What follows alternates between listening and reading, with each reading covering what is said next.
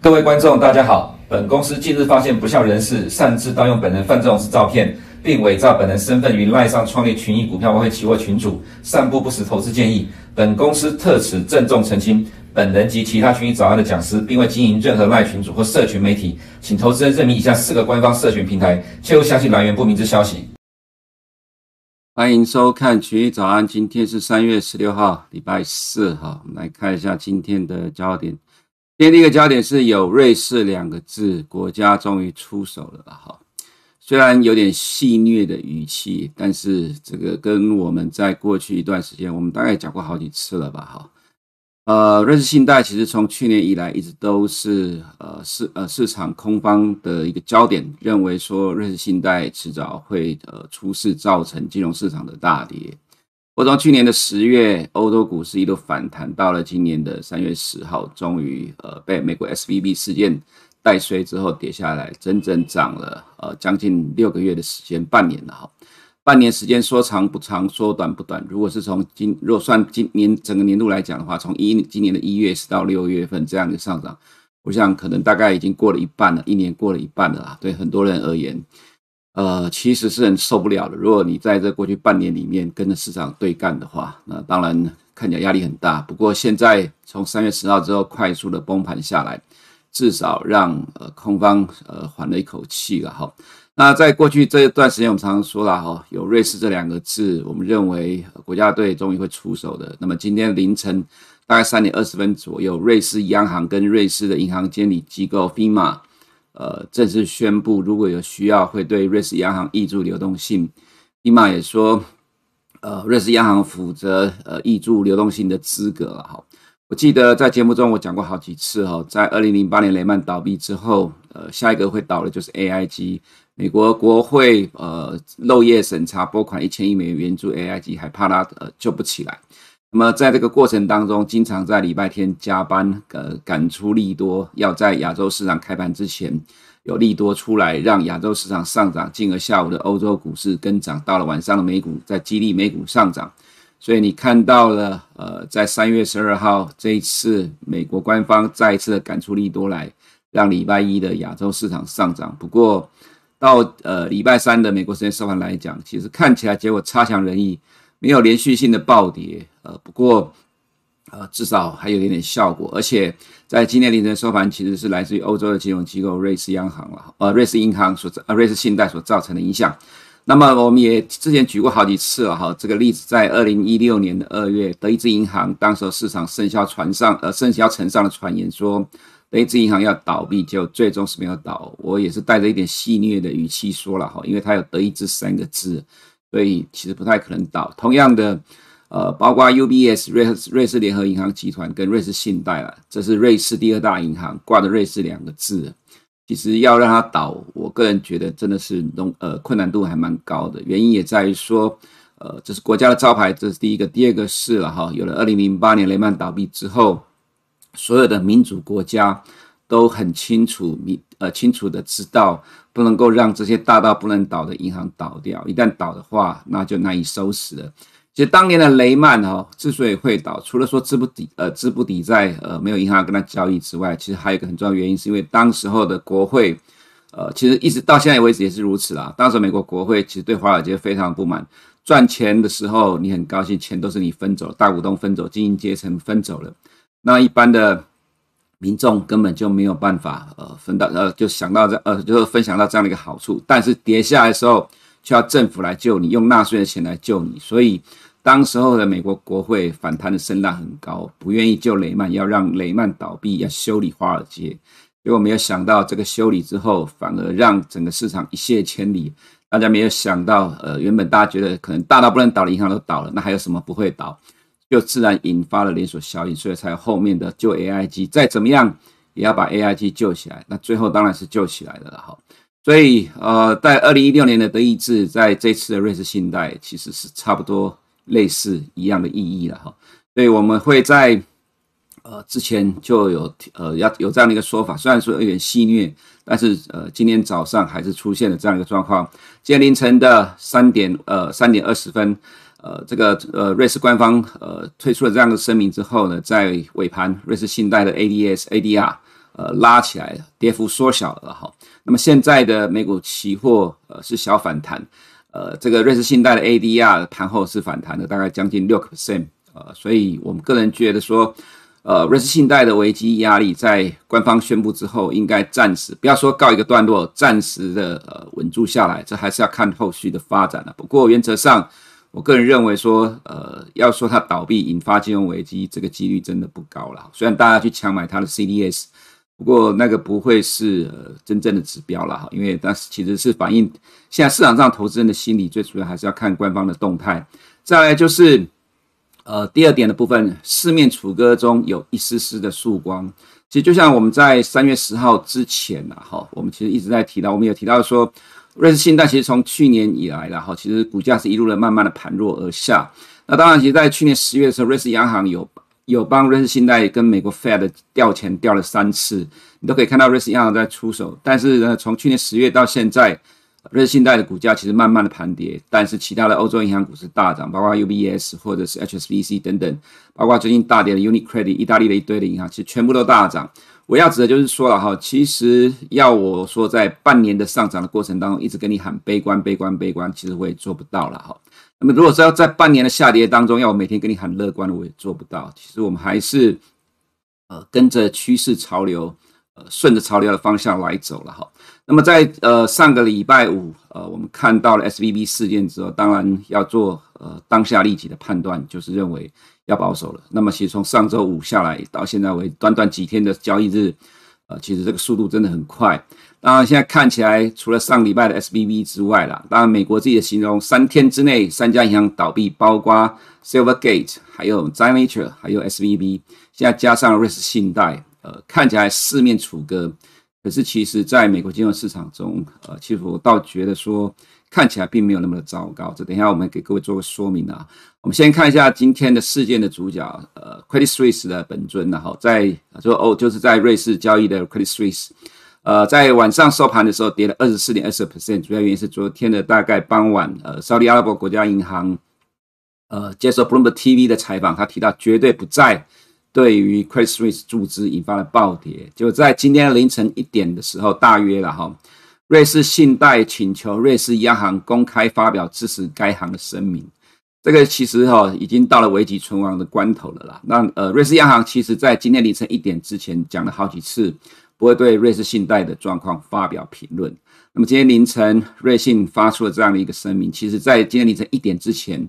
瑞信自也提到说了哈，国家援助不在考虑之内啊。其实瑞信自己也提到这样的状况。不过随着股价的暴跌，呃，沙特阿拉伯的国家银行这个举动其实是一个呃导火线，所以会使得呃在去年第四季存款金大幅度流失的情况会更加的严重。所以这个时候瑞士央行如果不伸出援手的话，呃，没有意外一定会倒闭的哈。所以呃，瑞士央行终究出手了。我们来看一下，呃，这个是呃，Credit Suisse 的存款了哈，在去年第四季减少到一千一百亿美元，这是光速的流失了哈。那当然，呃，在事件发生之后，大家都在找原因，为什么？其实瑞士信贷在过去的这几年发生了很多的丑闻，不过真正的呃，这个驱动呃资金大幅度流出，就是在去年 Archgo 事件的哈，这个事件使得呃市场对于瑞士信贷的信心大概全部的呃都。垮掉了，所以大家都开始纷纷的把钱从呃瑞士信贷撤出来，就造成了现在你所看到的结果。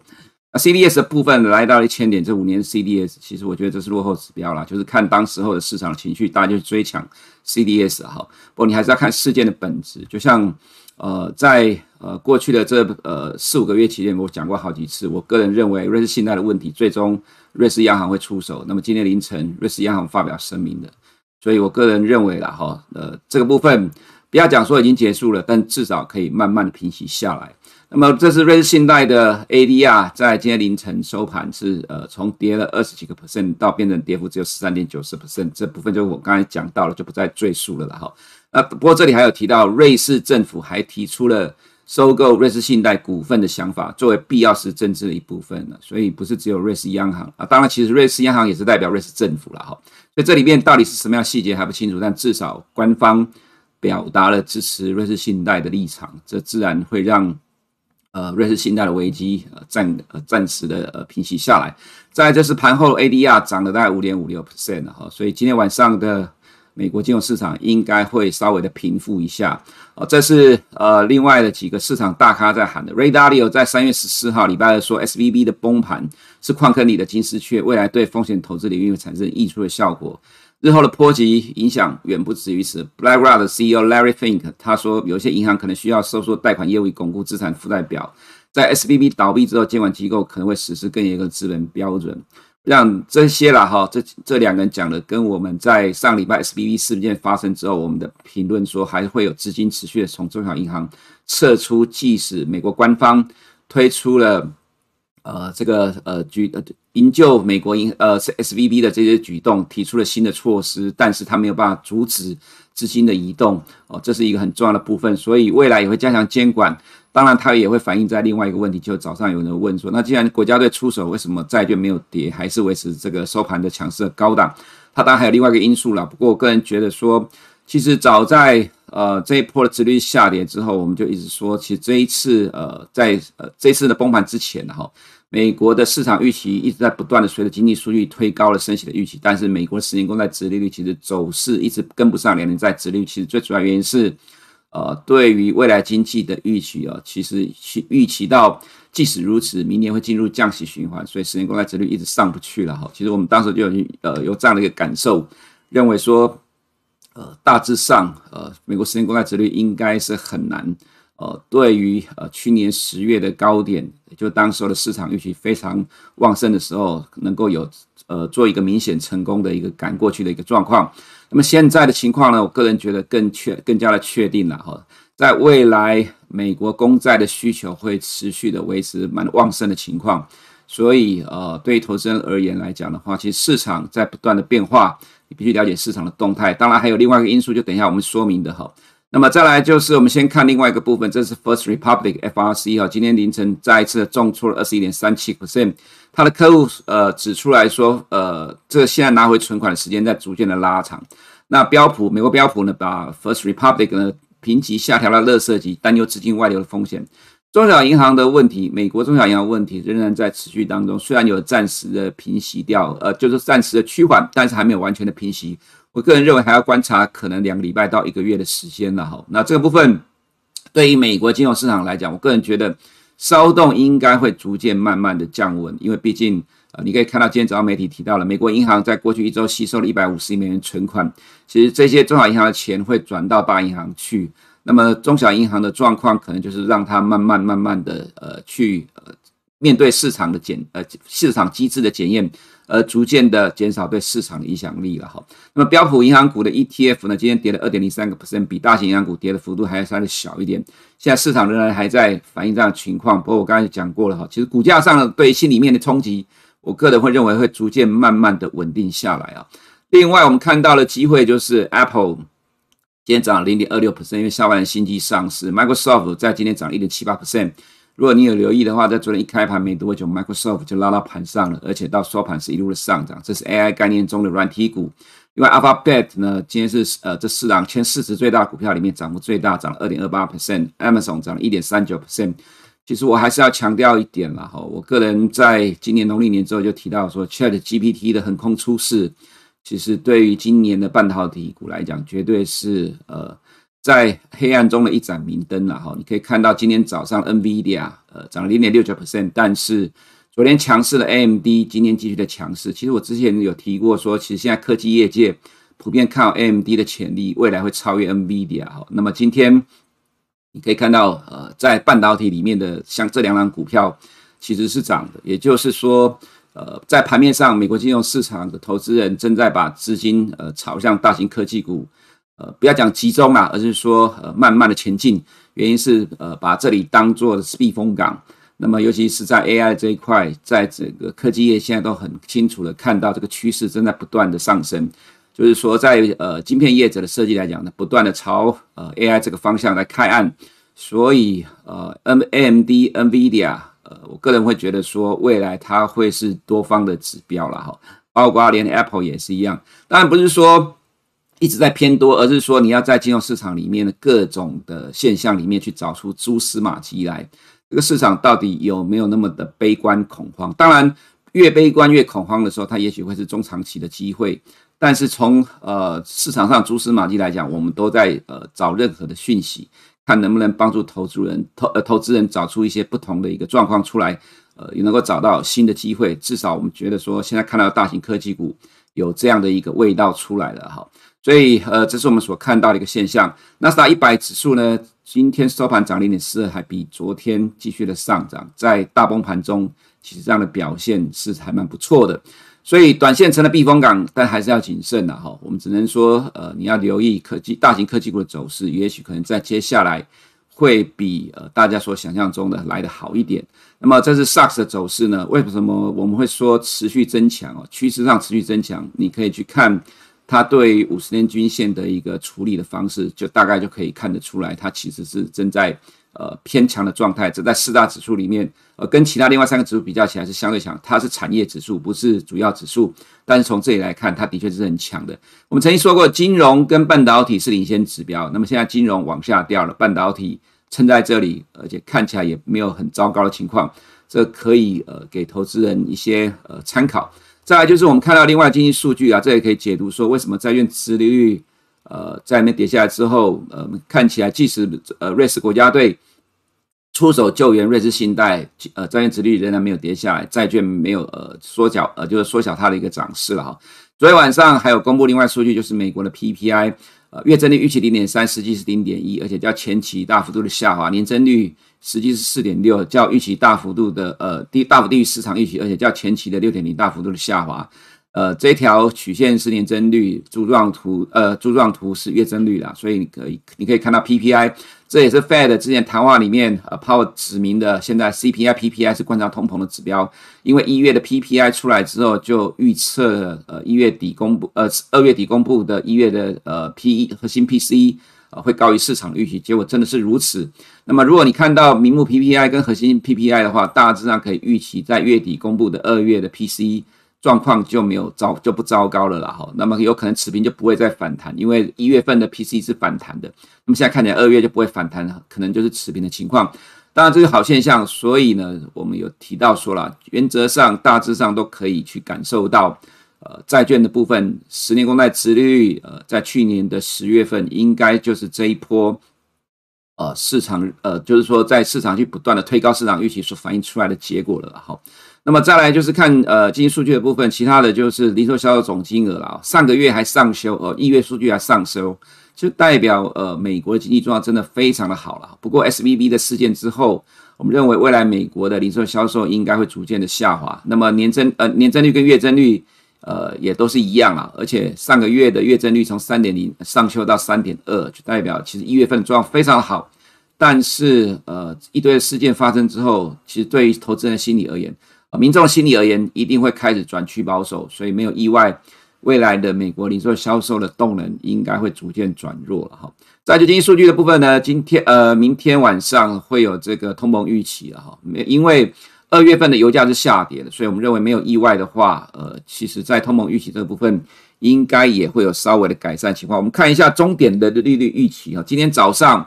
呃，这个重点利率还是呃在五个 percent 以下附近、啊，我们可以看到这边区间震荡。不过欧元区的重点利率降到了三点二二了哈。那么今天晚上 ECB 的呃决策会议啊，原本普遍都预期会升零点五个 percent，欧洲央行自己之前也说了。不过现在发生这么多事情之后，现在市场认为今天晚上可能会只升零点二五个 percent 了哈。但是我们认为说，对央行来讲，金融体系的稳定优先于压制通膨。虽然早上有人有人提到说摩根呃这个摩根的财富管理提到说呃 Fed 不要管金融危机，呃一定要压制通膨，否则会没有信用。坦白讲，我个人觉得对任何国家都一样，因为民主国家要选举，所以金融体系的稳定绝对优于压制通膨。即使是在一九七零年代，当时也是这样的情况了哈。虽然最后造成通膨根深蒂固，可是金融体系的稳定绝对优先于压制通膨。你不把金融体系稳下来，这个最后难以收拾的状况会比通膨失控还要更加严重。所以呃，金融体系一定呃，它的稳定的优先性绝对是高于压制通膨的哈。我们看一下 OIS 的预测的利率了哈，在今天早上，呃，市场现在认为高点是在五月会升到四点八一，也就是这是最后一次的升息了哈。那这最后一次升息就是不是三月升一码，或者就是三月不动，或五月或者是三月不动，五月升一码，大概是这样的情况。那么今年的下半年到明年会大幅度的降息，这是现在。市场所呈现出来的结果啦，那么原则上债券殖率就是反映这样的一个市场预期，所以不管是两年债、十年债都是大跌的。那么这 CME 的呃几几个月份的利率预估了哈，自己参考，我们就不再赘述了哈。两年公债殖率今天大跌了八点五十 percent，那这里来到两百天均线了，打个问号，你大概就知道我什么意思了哈。我个人觉得短期之内来讲，呃，快速的反映这样状况之后，是有可能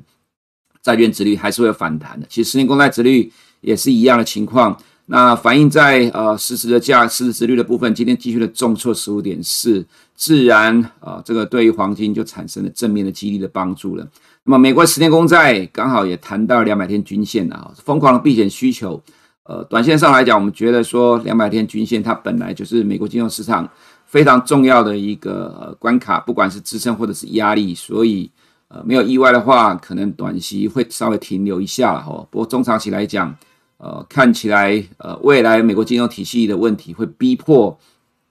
市场的资金不断的转进美国的长债了哈。那么再来就是，呃，我们看一下比对一下美元的走势哦。所以我们会觉得说，美元今天强弹，但是应该还只是呃短期的一个状况了哈。那今天的 ECB 可能只剩一码，那么也有反映到这样的一个情况。不过，呃，如果瑞士央行解要解决瑞士信贷的话，那么其实这个对欧元就是短期的影响而已。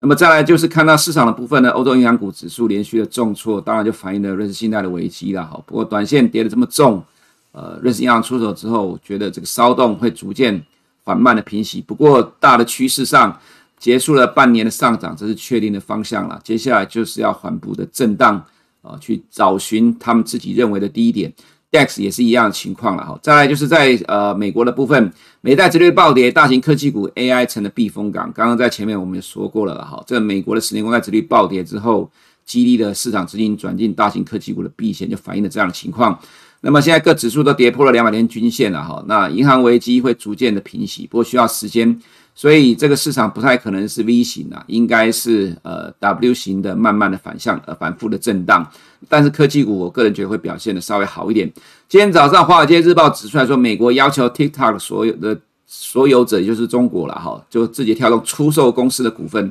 否则将面临禁令。美中之间的关系有好吗？我不觉得，感觉上还是一样了哈。这个紧张关系越来越升高。再就中国持有的美国国债的规模，在一月份减少了七十七亿美元，到八千五百九十四亿美元，创下了二零一零六月以来的低点。持有的规模仅次于日本。这样的消息常常会被人家来放大解读，尤其在政治面，感觉上好像呃中国一直在减持美债，或者是说全球都在减持美债，美债没有人要了哈。所以看起来要大崩盘，不过实际上不是这样情况。海外持有的美国国债总量在一月份增加了八百三十呃八百三十八亿美元到七点四兆美元。这个意思呢，就是说中国啦，我们认为一定会持续减少美债，因为看到了俄罗斯的例子，中国呃当然会有警觉心啊。我想他会去呃学俄罗斯的做法，就持续的降低美债，不敢说会完全降到没有了，但是这个趋势绝对是确定的。这是中国持有美债的呃这个图了哈。跌到了八千五百九十四亿美元，但是我们看一下，呃，这里面呢，呃，持有外国持有美债是粉色的这一条，总金额是来到七点四兆美元，所以呃，不是说全世界都在减持美债，美债变成垃圾，这是有些呃媒体很耸动的一个讲法。实际上，呃，全世界还是有在增持美债，美债需求在目前这个情况之下还是蛮强烈的哈，所以不用担心说，呃，这美债的一个问题。那么实际上，日本也增在一段下跌之后也增持了美债了哈，所以这个状况，我个人倒觉得说，只能把它当作是中国的单一的状况。但是呢，它也反映出来就是中国的态度，就跟俄罗斯一样要减持美债，长期而言就是政治因素。但是呢，对于呃近期的这个 A 股走势来讲，就当然比较不利。今天的呃 A 股呃 A 呃就是 A 中国的 ADR 部分，今天还是跌了大概两个 percent。那 CS 瑞士信贷危机今天还是会呃做反应了哈。那香港股市跟 A 股都一样，还有包括美元的强弹，我们个人觉得是不利于今天的新市场。虽然外资有买超，不过中国自己的内资其实也没有看好自己的市场，所以创业板可以反映这个现象。当然 A 五十即使反弹的哈，我们觉得空间也有限。那回到台股的部分呢，瑞士信贷风暴波及台股，金融业屋漏偏逢连夜雨的哈。那么其实去年。债券的大跌早就已经逼迫，呃，当然也让我们的官方哈，让债券业呃，让这个呃这个寿险业者可以重新分类他所持有的债券，这当然是开了一扇大门，让台湾的金融业者不要面临呃这么庞大的压力。不过你现在看到国际金融市场提也出现了类似的这个状况了，那当然引发了现在的呃 SVB 的美国中小银行的危机、瑞士信贷危机。其实原则上来讲了哈。呃，债券的亏损它并不是真正的主因呢、啊，其实最主要还是来自于高利息所引发的，在 SBB 的部分引发的呃存户的存款减少，因为呃营运受到影响，要呃烧钱的企业减少存款资金来应对自己的需求。那么在瑞士信贷呢，其实是、呃、去年 ArchGo 事件还有过去几年的一些呃丑闻所衍发衍生出来的结果，原则上其实跟债券所造成的亏损相关性还是比较小，但是 SBB 倒闭之后。产生的连锁效应、传染病，让投资人信心全。其实金融业最需要的就是信心，没有信心呢，就会出现这样的状况。那么在台湾，国泰人寿破险最多，自然今天的金融股压力最大。就看呃我们的市场里面力量要不要学美国去拉大型科技股了哈。所以今天的台股呢，原则上我个人认为说会受到金融股的影响哦，可能还是会有很大的压力。不过从盘面上结构来看，我们也看到。他们 O D C，坦白讲，我真的觉得是天才了哈，这里面的力量真的是有够猛，在目前的环境里面还可以去演出这样的一个表现，真的是蛮厉害的哦。那告诉投资人，其实台湾股市真的是强得不得了。也许可能明年要选举的关系吧。那么在加权指数的反应的部分来讲，我们个人也觉得说，呃，如果扣呃金融股今天受到压力的话，那么看到美国科技股的表现，没有意外。呃，我个人会觉得特定的力量应该也会有做类似的表演，只是说整体的市场而言仍然会有压力。毕竟，呃，看到国际金融市场这样一个动态呢，想要减码去去除风险的人一定非常的多，这就是一个严呃很呃很艰难的多空对抗啊。不过，如果评估瑞信的情况，我们个人认为，呃，国际金融市场骚动有机会逐渐缓步的慢慢的呃稳下来，只是它需要时间。那它就是一个呃不断的反复震荡的过程。以上是我们今天群益早的内容，我们明天见。如果你不想错过最新市场动态，记得开启小铃铛并按下订阅。此外，我们在脸书、YouTube 以及 Podcast 都有丰富的影片内容，千万不要错过。每日全球财经事件深度解说，尽在群益与您分享。